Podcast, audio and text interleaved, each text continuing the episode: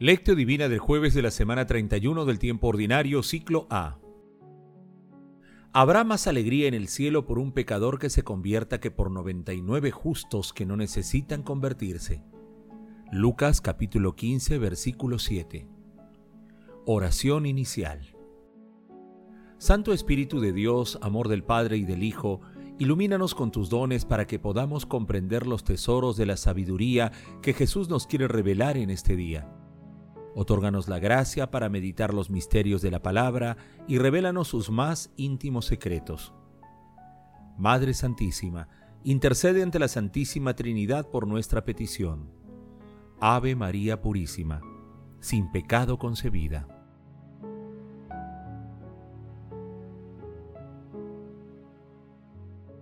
Lectura. Lectura del Santo Evangelio según San Lucas capítulo 15 versículos del 1 al 10. En aquel tiempo solían acercarse a Jesús los publicanos y los pecadores a escucharle, y los fariseos y los escribas murmuraban entre ellos. Ese acoge a los pecadores y come con ellos. Jesús les dijo esta parábola. Si uno de ustedes tiene cien ovejas y se le pierde una, ¿no deja las noventa y nueve en el campo y va tras la descarriada hasta que la encuentra? Y cuando la encuentra la carga sobre sus hombros muy contento y, al llegar a casa, reúne a los amigos y va a los vecinos para decirles, Alégrense conmigo, he encontrado la oveja que se me había perdido. En verdad les digo que así también habrá más alegría en el cielo por un solo pecador que se convierta que por 99 justos que no necesitan convertirse. Y si una mujer tiene diez monedas y se le pierde una, no enciende una lámpara y barre la casa y busca con cuidado hasta que la encuentra? Y cuando la encuentra, reúne a las amigas y a las vecinas para decirles, Alégrense conmigo, he encontrado la moneda que se me había perdido. Les digo que la misma alegría habrá entre los ángeles de Dios por un solo pecador que se convierta. Palabra del Señor. Gloria a ti, Señor Jesús.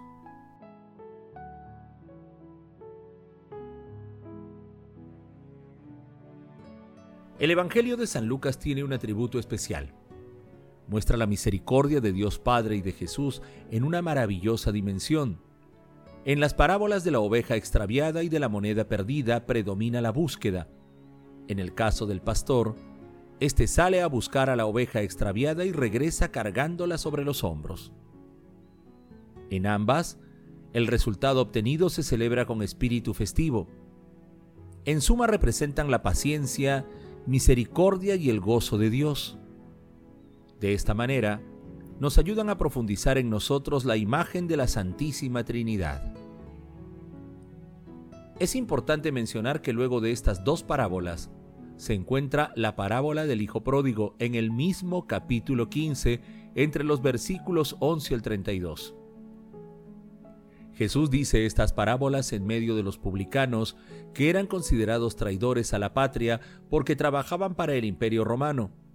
Asimismo se dirigía también a todos aquellos que estaban alejados de los preceptos de la ley.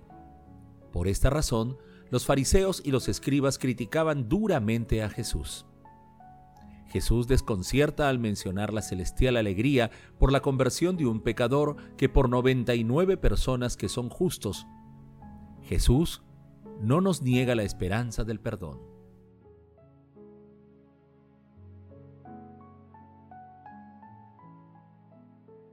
Meditación Queridos hermanos, ¿cuál es el mensaje que Jesús nos transmite el día de hoy? ¿A través de su palabra? Dios Padre está lleno de ternura con todos y con cada uno de nosotros. Su misericordia, su infinito amor y ternura para con toda la humanidad, se manifiesta a través de nuestro Señor Jesucristo el buen pastor.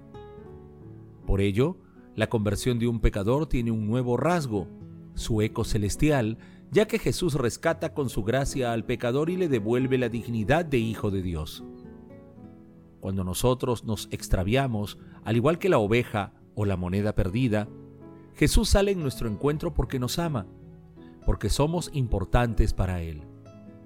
Y si estamos arrepentidos y lo reconocemos como nuestro Salvador, Jesús se alegra, al igual que todo el cielo por nuestro regreso a la casa del Padre.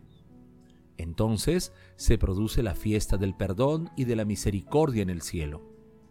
En tal sentido, cada uno de nosotros podemos renacer a partir de aceptar la mirada paciente de la misericordia del Señor. Basta que nos abandonemos en el mar infinito de su misericordia, sin temores, acudiendo al sacramento de la penitencia. No nos esperan reproches ni duras prescripciones. Dios nos perdonará y recibirá con alegría. Asimismo, reparemos que en nosotros también debemos ser misericordiosos. Tengamos en cuenta que la misericordia es la virtud que lleva a compadecerse de los sufrimientos y padecimientos ajenos. Es curar heridas.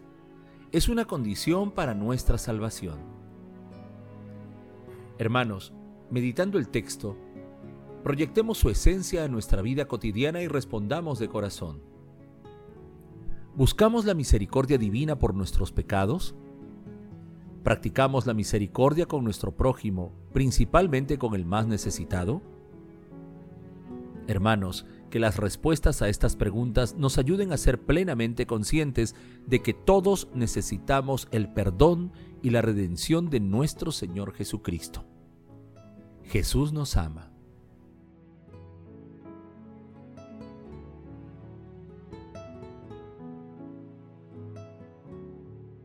Oración. Repitamos durante el día como en el Salmo 135. Demos gracias al Señor porque es bueno, porque es eterna su misericordia.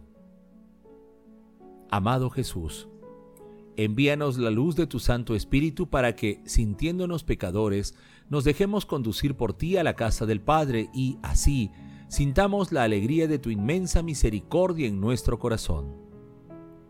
Amado Jesús, aparta de nosotros todo tipo de pecado para que podamos mostrar gestos de misericordia, de acogida y perdón hacia las personas más necesitadas material y espiritualmente.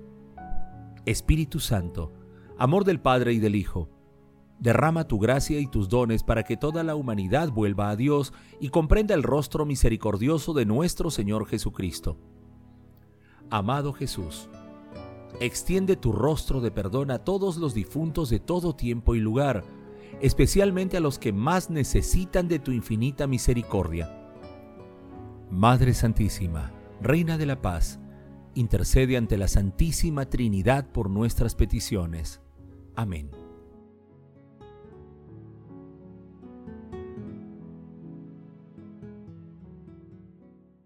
Contemplación y acción. Hermanos, contemplemos a nuestro Señor Jesucristo, el buen pastor, con uno de los escritos de Gregorio de Niza. Donde pastoreas, pastor bueno, tú que cargas sobre tus hombros a toda la grey, Toda la humanidad que cargaste sobre tus hombros es, en efecto, como una sola oveja. Muéstrame el lugar de tu reposo, guíame hasta el pasto nutritivo, llámame por mi nombre, para que yo escuche tu voz y tu voz me dé la vida eterna. Muéstrame, amor de mi alma, dónde pastoreas. Te nombro de este modo porque tu nombre supera cualquier otro nombre y cualquier inteligencia de tal manera que ningún ser racional es capaz de pronunciarlo o de comprenderlo. Este nombre, expresión de tu bondad, expresa el amor de mi alma para ti. ¿Cómo puedo dejar de amarte a ti, que de tal manera me has amado, a pesar de mi negrura, que has entregado tu vida por las ovejas de tu rebaño? No puedo imaginarme un amor superior a este, el de dar la vida a cambio de mi salvación. Queridos hermanos, acudamos periódicamente al infinito mar de la misericordia de Dios y acerquémonos a Jesús mediante la lectura orante de la palabra y también mediante nuestra participación en la Santa Eucaristía. También no dejemos de practicar la misericordia en sus rostros actuales. Los niños golpeados por la pobreza, los jóvenes desorientados, los indigentes, los ancianos olvidados y todas las personas que sufren glorifiquemos a la Santísima Trinidad con nuestras vidas.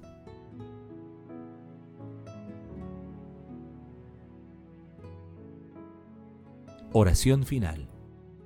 Gracias Señor Jesús por tu palabra de vida eterna. Que el Espíritu Santo nos ilumine para que tu palabra penetre a lo más profundo de nuestras almas y se convierta en acción. Dios glorioso, escucha nuestra oración. Bendito seas por los siglos de los siglos. Madre Santísima, intercede ante la Santísima Trinidad por nuestra petición. Amén.